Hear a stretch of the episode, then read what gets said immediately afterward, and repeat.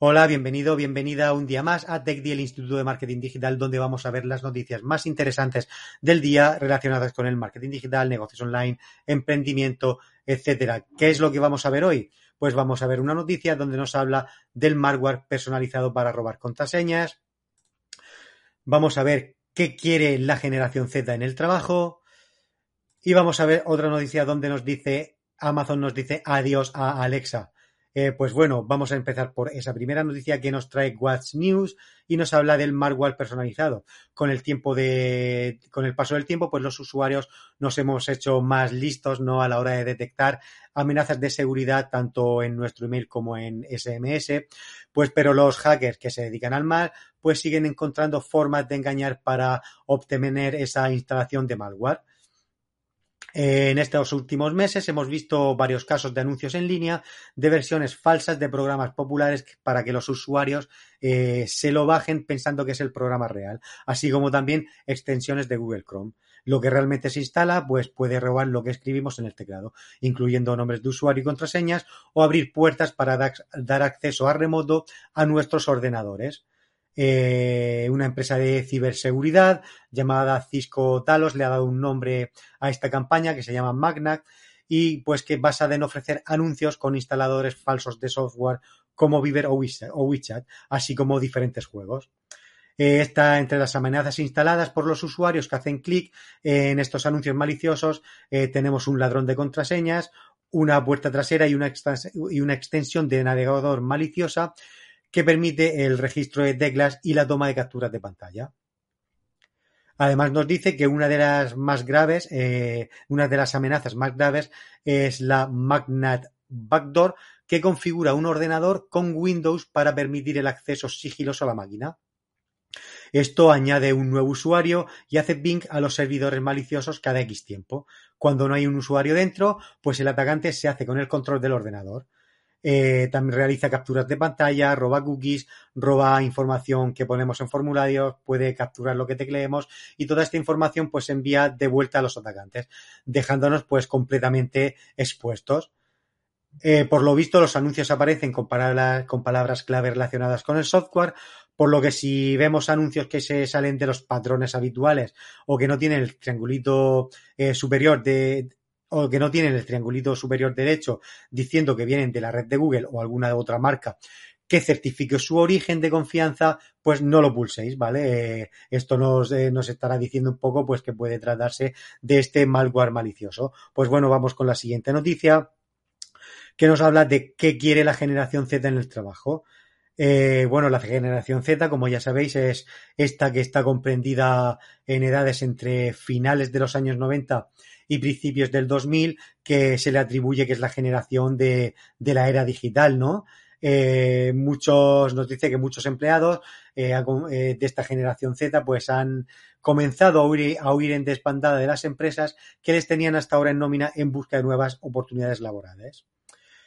Nos dice también por aquí pues que si las empresas desean de verdad atraer y atar en corto plazo al talento centennial, deben tener claro que esta generación Z es eh, dueña de una identidad propia diferente a la de los millennials. Los centennials pues están bastante más apegados al dinero en los entornos laborales de lo que pudiera parecer y como generaciones precedentes pues otorgan también mucha relevancia a los salarios justos. Nos dice que el 61% de los jóvenes adscritos a la generación Z asegura que los emolumentos y los beneficios económicos solapados al desempeño de su trabajo son definitivamente lo más importante para ellos.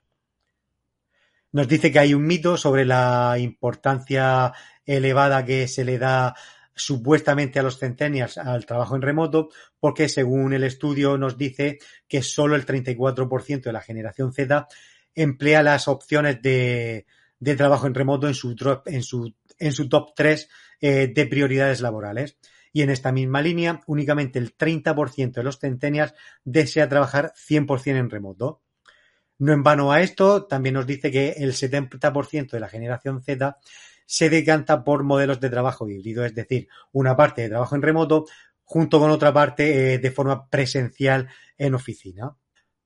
Esto pues tiene su lógica, puesto que durante la pandemia alguna, algunos de la generación Z eh, se introdujeron por primera vez en el, en el mundo laboral, y pues lo que necesitan eh, es salir, ¿no? Eh, vivir esta experiencia de salir a trabajar a, una, a una oficina y pues salir de estar encerrado entre cuatro paredes. También nos dicen que hacen, esta generación Z hace mucho énfasis en el tema de la salud mental y nos dice que este asunto en particular forma parte del top 3 de prioridades en el trabajo en el 51% de los centennial. Eh, para esta generación, por lo, tanto, es muy importante que las empresas les procuren el soporte adecuado para afrontar eventuales problemas de salud mental. Y este eh, soporte nos dicen que debe pasar necesariamente por la terapia psicológica y por la conciliación. Aquí nos dice pues que la generación milenias y generaciones anteriores pues nos hemos mal acostumbrado, por así decirlo, a tener que bregar eh, con muchas horas extras de trabajo, con líderes tóxicos, con acoso, eh, con discriminación y pues que los centenias no están dispuestos a tolerar este tipo de situaciones en los entornos laborales. Esto no quiere decir que la generación Z, eh, Z, esté intrínsecamente en contra del trabajo, del trabajo tradicional, pero los centennials simplemente lo que desean es que las empresas eh, se tomen la molestia de entender aquello a lo que su generación da prioridad y que implementen los cambios necesarios para satisfacer adecuadamente sus expectativas. Eh, bueno, esto creo que es bastante lógico y pues efectivamente los empresarios, las marcas y las empresas eh, deben saber en la línea que va esta generación si sobre todo quieren tener trabajadores de, calidad y comprometidos con, la empresa y con la marca. Bueno, y ya pues finalmente vamos con la tercera y última noticia que nos trae What's New, donde nos dice que Amazon va a decir adiós a Alexa. Amazon eliminará la web que clasificaba Internet. Así que no nos asustemos, que no nos va a decir Alexa a este asistente que, que nos acompaña en, nuestras casas. Nos dice que Amazon es dueña de Alexa.com, sitio que lleva más de 25 años con nosotros y que dejará de existir eh, en 2022. Su nombre es el mismo que el asistente de Amazon, pero pues lógicamente no hay que confundirlo. El asistente ha nacido mucho después y Alexa.com pues lleva más de, dos décadas ofreciendo rankings de lo más popular en Internet.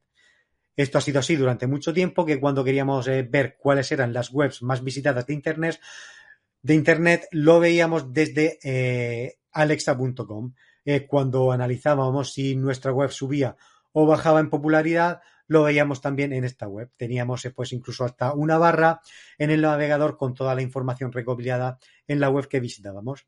Eh, con el tiempo esto ha dejado de ser útil y aunque sus números han servido a los profesionales del marketing para descubrir influencias durante mucho tiempo, pues esto ahora se hace con otras herramientas como por ejemplo eh, SimilarWeb. Ahora Amazon pues ha decidido que ha llegado la hora de matar a este viejo alexa.com y pues seguramente lo va a sustituir por una web donde tengamos los, trucos de su querido asistente, eh, también llamado Alexa. Nos dice que ofrece a los clientes opciones para exportar sus datos, aunque y aunque Alexa.com dejó de ofrecer nuevas suscripciones eh, desde el 8 de diciembre de 2021, los clientes con suscripciones existentes seguirán teniendo acceso hasta el 1 de mayo de 2022. Después de esto, pues los clientes ya no tendrán acceso pues a esta página. Por lo tanto, eh, se cierra así una puerta eh, que hemos visto abierta durante casi toda una vida, dejando pues como siempre paso a otras opciones. Pues bien, hasta aquí las noticias eh, más relevantes e importantes que hemos visto en el día de hoy. Esperamos que os hayan gustado. Como siempre, nos vemos mañana con más noticias. Eh, si nos estás siguiendo desde YouTube, eh, suscríbete si aún no lo has hecho y activa la campanita para no perderte nada. Si nos ves desde cualquier otra red social como LinkedIn, Instagram o Facebook, exactamente igual. Si no nos sigues aún, síguenos y activa las notificaciones para estar al día de todo lo que tenemos que contarte. como siempre, nos vemos mañana. Chao, chao. ¿Quieres aprender marketing digital sin importar tu edad, formación o trayectoria? En TechDi, el Instituto de Talento y Profesionales Digitales, te damos la bienvenida a nuestra plataforma de cursos online en formato vídeo, en la que tendrás acceso de cientos de horas de formación, clases en directo, tutores y muchos más desde solo 9,99 euros al mes. Haz clic para más información.